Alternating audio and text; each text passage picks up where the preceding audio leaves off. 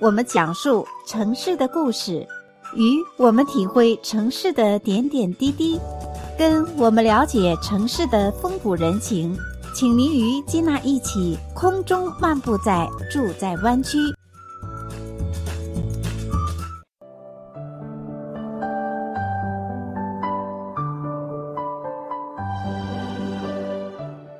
亲爱的听众朋友们，欢迎回到节目当中，继续来收听《住在湾区》的节目。我是金娜。在今天的节目当中呢，金娜将继续为听众朋友们编辑整理有关抗击疫情的专辑。那在昨天同一时间的节目当中呢，是为听众朋友们播放来自全美顶级医院——美国加州大学旧金山分校医学中心 （UCSF） 的住院药剂师江博士。Coven 的录音剪辑，录音剪辑呢是来自四月二十二号本周三晚间江博士在一场公益讲座上呢为民众所做的题为“新冠疫情在美国”的公益的讲座。那么这样的一个讲座呢，被民众叫好，因为信息量非常的大，特别是江博士，他身处湾区医疗的前线，可以说给我们带来最新也是最真实的资讯。那么在昨天的节目当中呢，主要为听众朋友们分享了江博士针对湾区疫情的现状以及居家隔离的效果，还有我们何时复工的阐述。那么，在今天的节目当中呢，继续来播放有关江博士针对民众所关心的热点话题，像疫情当中如冠状病毒测试都有哪一些方式，以及测试当中的药物都有哪一些的特点。同时呢，为听众朋友们来分享有关疫苗方面的话题。为此呢，上述的热点话题呢，都在今天的节目当中呢，金娜为听众朋友们特别整理播放。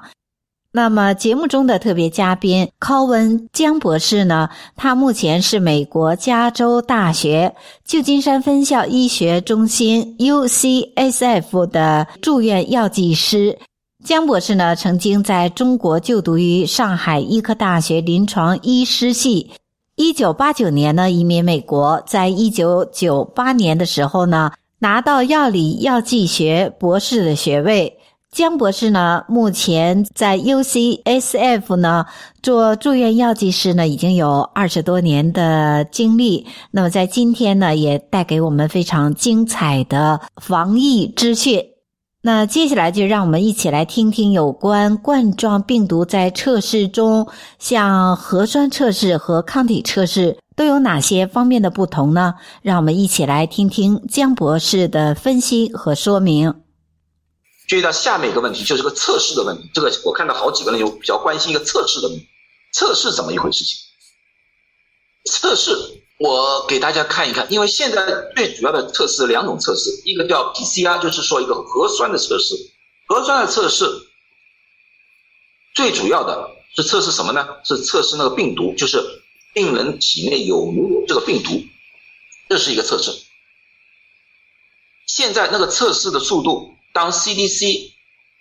放权之后，各个医院、各个机构自己在做的时候。速度是越来越快了。刚开始的时候，CDC 做的时候，基本上要四天时间才有答案。后来变成两天、一天、十二小时。现在我们湾区 UCSF 和 Stanford 用的是四十五分钟测试的一个仪器，并不是呃，并不是刚那个。总统说的十五分钟或者五分钟那个测试的，待会儿我说说为什么不用这个四十五分钟测试。呃，测试的准确度是多少？测试准确度从 Stanford 的测试里面是百分之九十七，而 UCSF 我们调整，我们看了一下是百分之九十四，啊，基本上就是在百分之九十五之右吧，左右吧。整个湾区每个各个医院啊，公共的。测试还有我们的 UC 啊，大概每天可以测三千到五千人，而现在我们没有测这么多，为什么呢？我们急诊室来的病人很少，所以我们说湾区非常稳定，就是你不要去看有多少人数，我只要看我们急诊室门口排队有几个，最高的时候我们急诊室一天排队有两百多个人，呃，大部分都是阴性回去的，可是每天有两百多有，可是现在每天就几十个人来测试，那么这个就对我来说，我就很放心，这个对我来说就说，哎，哪怕有传染者。都不是重症病人，都是一个非常轻病症的一些，嗯，这就是我相对来说一个比较放心的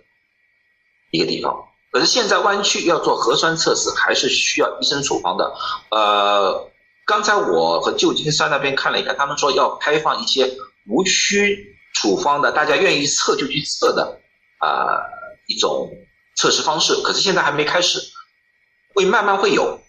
慢慢会有。现在我们最主要的照顾这几类人，第一个是住院的病人，就是你到了急诊室里来了，我们帮你测啊。第二个是老人院，还有我们的医务人员。其实核酸测试啊，我不知道你们知不知道，并不是一个非常快乐的。我我我大致我不知道你们做没做过啊，我大致给你们演示一下。你们看，这是一个棉花棍啊，这个不是测试用的棉花棍，这是一个普通的棉花棍。它这个棉花棍呢，就觉得这个比较长，比那个普通的棉花棍呢，就是 Q-tip 比较棉，普通的棉花棍大概只有这么长，它是这么长的。然后呢，它会通过那个鼻子，一直伸进去，要伸到这么深里面，啊，取样出来，然后再去测试。这个感觉很不好，非常不好啊，因为好多有我有一个护士，有个朋友他们做了，他说，哎呀。做完之后啊，里面出鼻血，出了一天，出了一天，因为这么一个这么一个东西，他们插进去。所以核酸测试还有一个问题就是污染，就是你伸进去，伸到里面取样出来，如果你做的不好的话，那个测试会有一个呃污染啊，所以测试不准的。那么有人说啊，最近我又听说过有一个地方可以用唾液测试啊。为什么不用？啊，唾液这个测试，FDA 还没有完全批准，就是说它的准确度还没有得到所有专家的认定。第二呢，还有它的生产量的问题，就是它一天能制造多少的测试，那还没有。所以说，现在我们这个地区用的啊，基本上都是次中的测试啊，也就是到了医院里面，他觉得你有怀疑，他给你。一个呃测试，然后呢，让你等两个小时，因为你送到那个实验室测试完报告回来，大概两个小时左右，基本上就可以给你一个答案，就是说你阴性或者阳性，或者说你这个报告啊有问题，就是刚才我就说的那个这个东西可能要重新取样啊，或者说一种不确定现现象都有可能，都有可能。那么呢，这是一种病毒性的测试。另外一种测试呢，就是大家经常说的要复工，我们要做抗体测试。那么抗体测试到底是不是有用啊？抗体测试应该怎么做的？啊，这个来解释。这上面有个图表，这个图表是说明一个染病的一个过程。这个零是那个病人开始有症状了，就是说开始发烧的一个开始。当有发烧的时候。说这个病人开始在体内产生了抗体，刚开始的抗体是一种短期抗体，叫 IgM，就那个紫色的那个，紫色的 IgM 它出现的比较早，一开始的时候它有抗疫反应的时候，它就会出现了，出现，然后在大概一个月左右，这个抗体就会慢慢的消失了。可是，在七天左右，七天到十天左右，它会出现一种新的抗，一个叫长期的抗体，这个叫 IgG 的抗体，这个时候出现，这个就相对的比较长。这个到底有多长？大家不要忘记，新冠病毒到至今为止，我们才知道是五月啊，所以这个 IgG 到底能有多长的时间，我们不知道。也许是半年，也许是一年，也许是一辈子，也不知道。那么呢，在发病之前十四天，我们这个叫潜期，或者叫无症状期。香港做了一个测试，他们说哦，无症状期这个地方是不是会传染呢？香港的测试发现，无症状期的病人的病毒的含量，就是鼻腔、口腔里的病毒含量，并不比后面的低。也就是说，他们在潜伏期也是有传染性的。这就是我们现在经常说的无症状病毒者。又问我无症状病毒它会不会传染呢？会，而且是一个非常强的一个。好，那么这个和抗体测试相对应是一种什么情况呢？一个抗体测试，你拿到了一个东西，就像差不多这个东西，在这里点一滴血，那个过几分钟之后呢，它会出现一条、两或者三条杠，它如果是最最上面。这条 C 不出现的话，下面不管几条杠，我们说这个测试属于用，因为这个是一个他们的分析来的。如果这个 C 不出现，说明这个测试是无效的，啊，所以这个叫 control 控制。所以任何一个测试出来，如果你做了之后这个 C 不出现，无效，啊，如果有这个 C，下面全部都是空白的。那么有两个可能，一就是你没感染，第二个你就可能在这个潜伏期，在这个位置，你有病毒，可是免疫反应还没产生啊。那么如果说出现一个 IgM 短期病毒，那个 M 出现的话，那么你可能是在这个区域，就是刚刚开始发病的那个区域。那个情况，经常就会说的，人家说第一个星期，呃，你没有太大的，就是一般的像感冒一样的发烧，就是差差不多些有咳嗽、发烧，可是又不是很严重，大差不多是在这个第一个星期，而到了第二个星期，IgG 和 IgM 共存的这个时候，往往是发病最严重的时候，发病最严重，这个是两个两者是共存，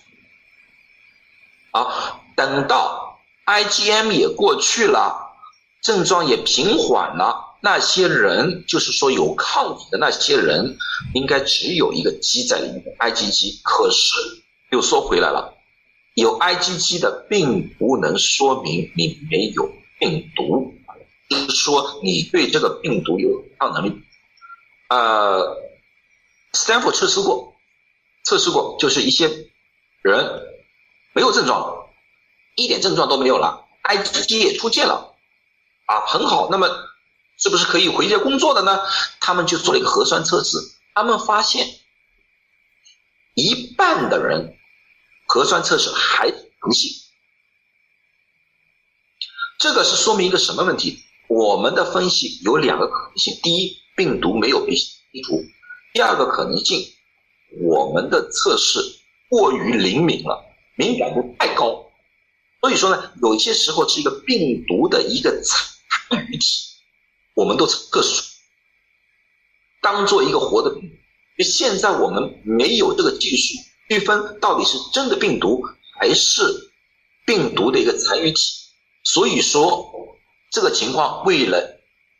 大众的安全，这批医护人员哪怕没有症状了，已经有一个月了，我们还叫他们不能回来工作，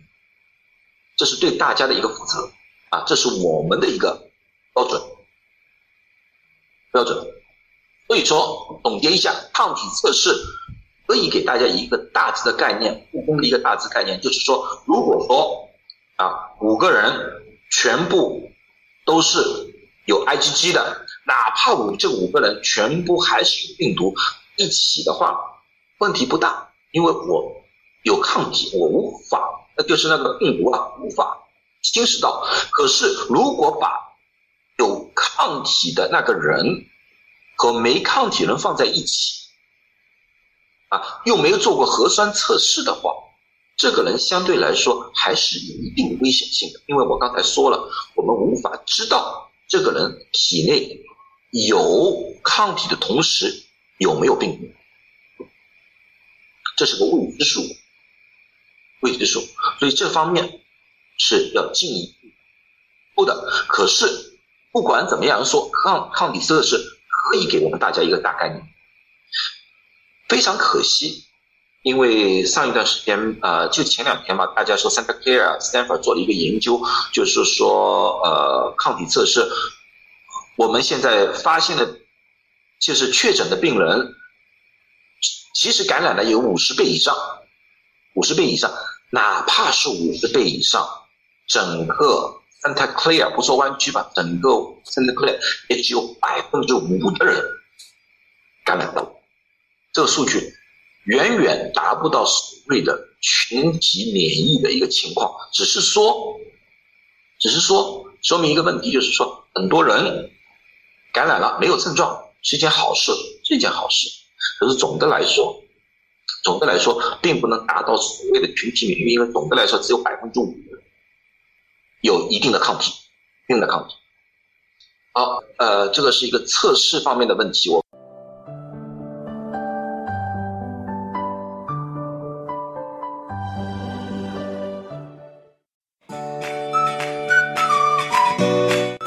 我们讲述城市的故事，与我们体会城市的点点滴滴，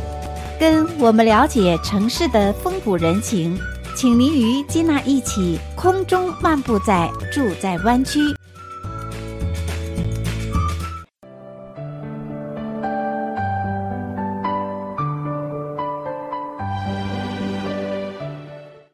亲爱的听众朋友们，欢迎您回到节目当中，继续来收听《住在湾区》的节目。我是金娜。在抗击疫情的这一段时间以来呢，新冠疫情当中的药物治疗可以说是一直是民众非常关注的话题之一。那特别是临床试验当中的瑞德西韦药也是备受瞩目。那么瑞德西韦药到底有哪方面的一些疗效呢？接下来我们继续听听来自全美顶级医院加州大学旧金山分校医学中心 UCSF 的住院药剂师江博士寇文带给我们的专业分析。现在我们就说新冠病毒了，现在给这副啊，所以我今天我说我是闲谈，为什么呢？我就不想说一些好高深的一些。用词啊，用词。那这幅图，我给你们大家看，我保证这里四百多个人里面，能有五十个人完全看得懂的，已经很了不起了，已经非常非常了不起了。连我，我都不能说百分之一百，因为我不是细胞学家，我不能说百分之一百看得懂这些东西。啊，有些东西我都会有疑问，都有疑问。这幅图是什么意思呢？这幅图就告诉我们，里面这是个新冠病毒，到人体里面，它会被。进入到人体的细胞里面，然后它在人体细胞里面复制，这个是个复制的过程，啊，变成很多个，然后把它释放出来，释放出非常多几个，就是一个进去，很多个出来，这很多个又到其他细胞去感染其他细胞，一个一个一个去感染，然后呢，当这个病毒细胞出现了之后。我们身体这个叫 macrophage 巨噬细胞，这是一种免疫细胞。这个免疫细胞就会得到信号，说说，哎，我发现了一些外来的物质，要攻击它，要消灭它。同时，他说我的能量不够，我要求援助，我要求其他的免疫细胞一起过来帮助我消灭这个病，就像一个军队一样，我一个传令兵出去。你们帮我找一些部队来，帮我一起把这些病毒一杀死，这是我们人体自然的一种免疫的一种方式。然后呢，我们的药物的呢，所有的药物最主要的就是，要么不让这个病毒进入我们的细胞，利用我们人体细胞的物质去复制。另外一个可能性呢，就是说呢，它压制它的复制。不让它复制，就哪怕你到了我细胞里面了，我都不让你复制。每个药就是现在市面上的所有的药，可能的一个一个作用。大家最关心的瑞德西韦，人民的希望，这个现在大大家就比较牛哄哄的，大家都在说人民的希望，大家都在问我这个药，这个药是什么药作用的？它是压制病毒复制，就是病毒无法复制它自己，使那个病毒量减少啊，这是它最主要的一个一个作作用来，一个作用来的啊。它现在在进入临床的试验，临床的试验呢，呃，现在我据我所知，全世界有五个临床试试验，其中两个在中国的试验已经在上个星期取消了，他们说人数不够。因为一个双盲测试，它一定要一定的人数，如果人数够的话，它这个双盲测试就没有意义，就无法得出一个结论，它就取消了，它就取消了。呃，这个临床测试呢，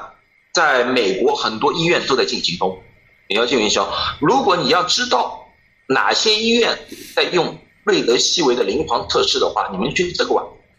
，clinicaltrials.gov 这个网站，你们去寻找。它里面有非常详细的资料，这是一个官方的网站，这个 FDA 批准的所有的测试、临床测试都在这里面，你们可以找到啊哪些医院在测试，哪些医院没在测试啊，你你要知道呃你所居住的附近有没有，都可以找得到，都可以找到。呃，这个临床测试第三期，现在最主要是在美国啊，新加坡。呃呃，台湾、日本，基本上全世界很多国家都在做这次临床测试了。本来他只接受三千个病人做临床测试，这个星期他们扩充到六千个人做临床测试，所以它的速度会加快很多，而且他的结论更加具有说服力。这是一种方法，你们可以能把这种药，因为经常有人问。有什么办法？我有个病人，你有什么办法给拿到这个药？第一个就是临床测试。临床测试，可是你要知道，临床测试的风险就是说，你不一定拿到真的药，你可能拿到的是无，也有可能性啊，这个是一个概率的问题，这个我不能保证。另外一种方法呢，叫扩大使用。要扩大使用，就是那个药厂已经说了，如果你符合这几个条件，可以让你使用。第一个。插管了，第二个孕妇，第三个是儿童，我可以让你扩大使用。这个呢就不限于哪一个呃医院哪一个医生，只要这个医生开就是那个和那个药厂联系，和他们说明情况，扩大使用是可能可以拿到药的。当然，临床测试和扩大使用都有限的。都有条件的，有些病人不能做的，不能做的，哪些病人是不能做的？他们已经说得很清楚。第一个病例病人，肝功能不行的人，不行，不能用这个药。就是肝功能的那个报告和正常值超过五倍以上，说明这个人肝功能有很大的危险性，不能用。第二个不能用的，肾脏功能有问题的不能。如果你做临床测试，如果你用了其他药物，他也不让你做，因为到时候说不清楚是这个药引呃呃作用还是其他药物的作用，他说不清楚。所以说，你如果用了一些其他的药物给他们知道的话，他也剔除你在临床试验之外，这样之外，那么这个药到底是好还是不好？这个临床测试的结果什么时候出来？本来那个中国那个应该四月份，就是说上个星期应该就全部公布了，因为他们取消这个报告就没有了。啊，不公布啊，谁都不公布，谁都不知道到底是好还不好。啊，这次我们说这个大范围的六千人的那个测试的报告，应该五月份出来，五月份出来，五月份出来之后，啊，那个 FDA 什么时候可以批准它上市？是不是可以开绿色通道让他们上市？我觉得希望很大，希望很大啊。最主要，当然也最主要看那个测试的结果到底是怎么样的。这么样讲，最近大家上两天特别兴奋的是一个芝加哥的一个医院公布了一个先期的，并不是双盲测试的一个报告，一个呃尝尝味道吧，尝尝味道。它是只有五十三个病人，病人并不多。这五十三个病人里面的三十个是插管的，四个人是用了叶克膜，叶克膜，而且呢，这个用这个药呢，基本上一定要已经有症状，最起码十二天左右。所以说，他们用的基本上都是比较重的病人，重的病人。不好的地方，百分之六十的人开始有副作用，副作用包括啊，呃，腹泻啊，肝功能出问题啊，肾功能出问题啊，啊，呃，其中有百分之二十三的那个副作用非常高，非常大，啊，非常大，呃，这个是个不好的。可是呢，我们大家觉得，因为他所说的一些呢，和病毒造成的情况也差不多，因为有病毒的人也可能。腹泻也可能肝功能损伤，也可能肾功能损伤，也有可能。所以说，这个就双盲测试的一个优点，因为双盲测试啊，你可以把两组对比，看看到底是药物引起的还是不是药物引起的，这就是双盲测试的一个好。现在不是双盲测试，现在我们根本就不能说到底是这个是病引起的还是这个药引。可是呢，比较好的一个就是死亡人数，插管的人三十个人里面。只有六个死亡，也就死亡率只有百分之十，比我们医院还要低啊！所以说，从这个角度来说的话，我们对这个药物是比较充满希望，而且用了这个药物之后，百分之七十的、百分之六十八的人症状大大的改善，而且一半的病人，而且这重症的一半的病人用了这个之后。出院，出院，所以说从这个角度来说，所以上两天有人说，哎呀，股票大涨啊，就这个道理。因为这个报告看上去非常诱人啊，可是最后的结论还是需要那个双盲测试才能得到一个的最后结论啊。我们的医院也在用，所以刚才有人问我瑞德西韦怎么剂量，瑞德西韦吃不吃好啊？什么东西啊？我不能说，因为我们有保密协议。因为我们在帮他们做测试，我们不能说啊，我们只能把这些报告告诉大家。说实在，我都不知道，因为我们是双盲，只能告诉病人哪个病人好，哪个病人不好，到底这个病人到底是用了药没有药，我也不清楚。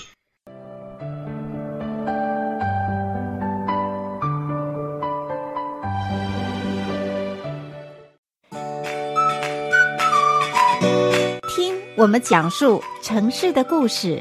与我们体会城市的点点滴滴，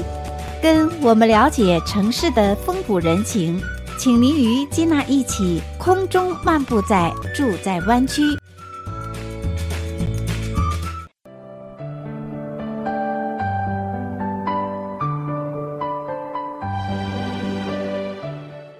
亲爱的听众朋友们，欢迎再次回到节目当中，继续来收听金娜的住在湾区的节目。那上个单元的时候呢，为听众朋友们分享了来自加州大学旧金山分校医学中心住院药剂师江博士有关瑞德西韦药临床方面的分析。那么接下来呢，继续为听众朋友们整理播放来自江博士针对另外一种临床试验的药物氯喹，也是民众非常关注的一种药物。那么它在临床当中又有什么样的表现呢？让我们一起来听听江博士的分析。接下去一个药物就大家又是纷纷扬扬，这个药物最具争议性的一个药物就是氯喹和羟氯喹，羟氯喹。这药物它最主要是防止什么呢？就防止那个病毒啊，就是就是这个病毒啊，不让它进入人体细胞，是这么一个啊。对不对各方面有很多测试，中国测试比较早啊，有几个报告已经出来了。第一个测试它是用了三十个人，很少一个人啊，用第七天。看一个结果，第七天里面啊，他一般用的是比较轻的一个症状，不像那个瑞德西韦用重症，他是用轻症。第七天，呃，用药的十三十五个人里面十三个康复了，不用药的十五个里面十四个人康复了。对他们来说，他说这个药没用，这是一个测试，三十个人。第二个测试是六十二个人，这是六十二个人这个测试呢，他没有核酸确定，他只是根据症状来说的，症状来说。他说用了这个药之后，发烧、咳嗽缩短时间缩短一天。不用药的有四个人由轻症转成重症，用药的两个人转成重症。可是他们其他里面的一些报告，因为它是一个非常短的一篇小文章，我们无法确诊他到底怎么选这个病人的。啊，这些方面我们都没有确定的数据，所以这个报告对我们来说只能做一个参考，只能参考。那么中国又做了一个一百五十人的测试，他这次用的一百五人测试呢，他是用了一个比较高的剂量，因为很多人说轻的剂量可能没什么效果，用高剂量吧。用了高剂量之后呢，他们发现用了到的药的人百分之八十五的人由阳转阴，而不用药的百分之八十一是转阳转阴。所以这两个对比的话，按照我们的医学角度来说的话，没有什么大的区别。可是有一。对我们来说非常感兴趣，为什么？因为因为高剂量的有百分之三十的人有严重的副作用，而不用药的才百分之八点八，所以这个给我们开了一个呃一个一个一个警示灯，就是说个副作用的问题。那么就看看美国的测试，美国的测试五月份可能还有各各种各样的新的报告出来。现在纽约最早的说了一个报告，就是说百分之三十用药的人心电图。出现一变化，变化吧，就是说，这些人心脏开始有一点点影响，我不能说伤害，有影响，有影响。那么，这百分之三十的心电图的变化啊啊呃影响，会造成一个什么样的一个长期性的问题？不知道。所以这个等等这个报告全部出来之后，我们才要看一看，到底有多大的影响。或者说到底有没有效啊？所以说现在我们的医院按照这个方法，如果病人需要用羟氯喹，这两个这两组都是用羟氯喹的啊。氯喹和羟氯喹直接区别，有问过，氯喹是用于疟疾的，它副作用比较大，而羟氯喹是一种免疫药物来的，这两个药物用法不一样，羟氯喹的副作用相对来说小好多。羟氯喹主要用来还狼疮啊，这种免疫性的药药物来的，药物来的。这两个测试是用羟氯喹，下面一个测试是用巴西一个非常大的一个测试，它用氯喹做的。啊，刚开始的时候它并不是用，呃，也是双盲测试，并不是说一个是用药，一个不用药，它是一个是高的药剂量，一个低剂量做一个对比，对去对比。本来他们预计的目标是要用四百个人做测试，可是他们到了八十一个人的时候紧急喊停，他说不做了，这个不能做。为什么不能做？他们发现高剂量的人四十一个人里面有七个人死亡了，两个人死亡是用于非常严重的心脏疾病，而低剂量的人四十里面也有四个人死亡。他们觉得用这个药得不偿失。就是说，问题多过解决问题啊，所以说这是我们医学界的一个报告，这不含任何政治因素，我们只用医学报告说问题，不含任何政治因素。所以说我对大家的建议来说，对大家的建议来说的话，这个药有效吗？有可能有效，可是使用之前你们要听医生的，不要自己去盲盲目目的买一些药自己吃。第一，你不知道这个药真假，你不知。啊，第二个，你没有人帮你们看着，因为现在我们的医院里面要求就是你要吃这个药可以，我们先帮你上心电图，做一次心电图，然后再帮你跟进，然后如果你有什么不适，有什么不舒服，你可以直接找这个医生去问这个医生，这个反应是正常吗？还是这个反应？啊，所以说我特意做过一个视频，要私自去盲目。吃那个羟氯喹，要听专业人士的，让专业人士帮你们看一看你合适。像我们这次我说这些老年人，老年人或多或少都有一点心脏病，如果你让他们去吃氯喹或者羟氯喹，你不是说在某种程度上是要了他们命，这是我的看法啊，这是我的一个人看法。亲爱的听众朋友们，以上您所听到的节目内容呢，是四月二十二日周三晚间的一场公益讲座。那在讲座当中呢，来自旧金山湾区的住院药剂师江博士为听众朋友们带来了非常专业的医疗前线方面的资讯，让我们更多的了解到目前疫情的发展以及治疗方面的许多资讯。现场当中呢，有将近四百三十人参加了这样的公益讲座。同时呢，在现场当中的民众也纷纷提出问题。对此呢，江博士也是非常耐心的一一回答。整个直播活动呢，超过了两个多小时。那接下来呢，为你所播放的内容呢，是现场江博士耐心回答现场民众所提出的问题。哦，有这个问题我可以想一想，因为刚才我没有说错啊、他们有一个人问我，就是说有些人有感染有症状，有些人是无症状，有些人会死亡，为什么差别会这么大？是不是基因的原因啊？好，人体是一个非常非常有意思的一个东西，每个人都不一样的，哪怕双胞胎都不一样。任何一个疾病，大家的反应。都会不一样的，这个确实是和基因有关，到底是哪个基因键有关？现在不知道，现在不知道啊！现在我们只能统计出来的一个问题就是说，有基础疾病的人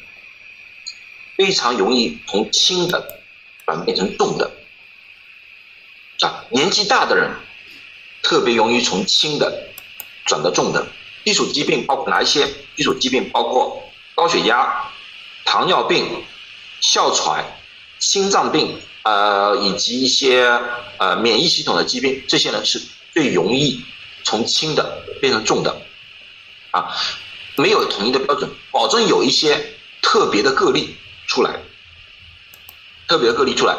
上一次和西雅图的一个医生交流，那个西雅图医生就发现了一个非常有趣的病例，一家四口全部传染到了，全部传染到了。其中两个，一个姐姐，一个妹妹没事，在家里过两天好了，咳嗽两天好了。呃，一个母亲需要插管，插管插了一个星期也好了。那他一当中一个儿子，一个儿子三十多岁，说没有任何基础疾病，就是有点肥，插管插了三个星期还无法拔管。大家都非常纳闷，为什么一个年轻的一个男的没有基础疾病，为什么这样子？后来住院之后，我们发现这个男性有糖尿病，他自己都不知道，也没去查，所以说他糖尿病的一个指数非常高，他自己都不知道。啊，所以说这里面就有这方面的问题，就是说基础疾病对于这次新冠病毒加重个非常非常重要的因素，啊，这就是我对于呃测试，我再看略微看一眼啊，不想浪费太多时间。啊，有些人问我，就是说加州啊那些服务行业啊，建不建议普遍的用抗体测试？如果有能力的话。如果有，当然最好大家都测试一遍。可是这个里面有个经济的因素，因为这么多的测试，一个非常大的一个耗量、消耗量，所以说呃，这个需要一个政治上的考量和医，就像刚才我说的，医学考量和政治考量，这是两个需要平衡一下，好吧？最后就谢谢大家听我唠叨，重新做个广告。这些木工都是我自己做的，我也希望生活重新回归到正常，让我好好的用业余时间做做木工，讲究讲人生。我相信大家也有很多很多各种各样的事情要做啊，希望大家都平平安安的啊。等到疫情过了之后，疫情过之后，我再谢谢大家，好不好？就到这里。亲爱的听众朋友们，以上就是金娜为您整理和播报的来自四月二十二日周三晚间的一场公益的讲座内容。那整个现场直播的活动持续了两个多小时。那由于节目时间的关系呢，金娜呢只是为听众朋友们整理播报民众非常关注的一些热点的话题。那在以后的节目当中呢，也会陆续的在为听众朋友们播放其他民众比较关注的话题。这样的一个活动呢，是由湾区新冠状病毒社区救助平台所策划和组织的。那这一个平台呢，在疫情期间呢，已经为旧金山不同的组织，像 Home Care 已经捐赠了五千个口罩，也为无家可归者呢捐赠了四千个口罩。那另外呢，也捐赠了五千个三 M KN 九零的口罩给湾区多家的医院。那同时呢，也希望民众抗击疫情，大家能够有钱出钱，有力出力，更多的捐助呢，来帮助需要帮助的人。那同时呢，也祝愿听众朋友们健康平安。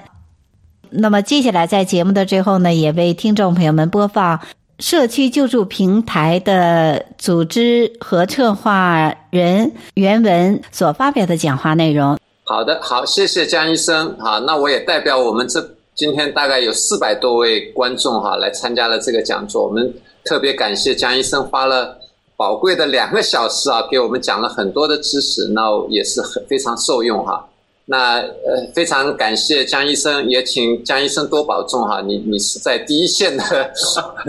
在战斗哈，也在保护我们，非常感谢。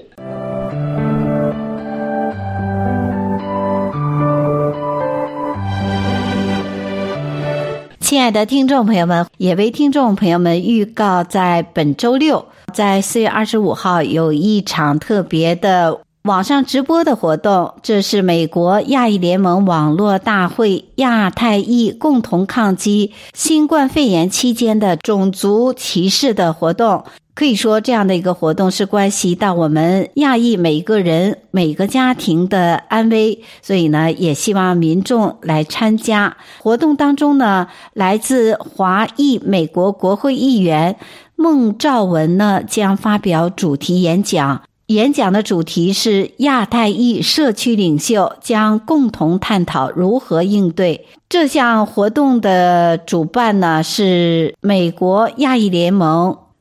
那网络大会呢，是对所有的民众开放，具体的时间是四月二十五日美西时间上午十一点钟，希望所有的亚裔朋友，特别是华裔朋友们来参加这样的一个。共同抗击疫情期间种族歧视的网络大会。好，那节目的最后呢，祝福所有的朋友们健康平安。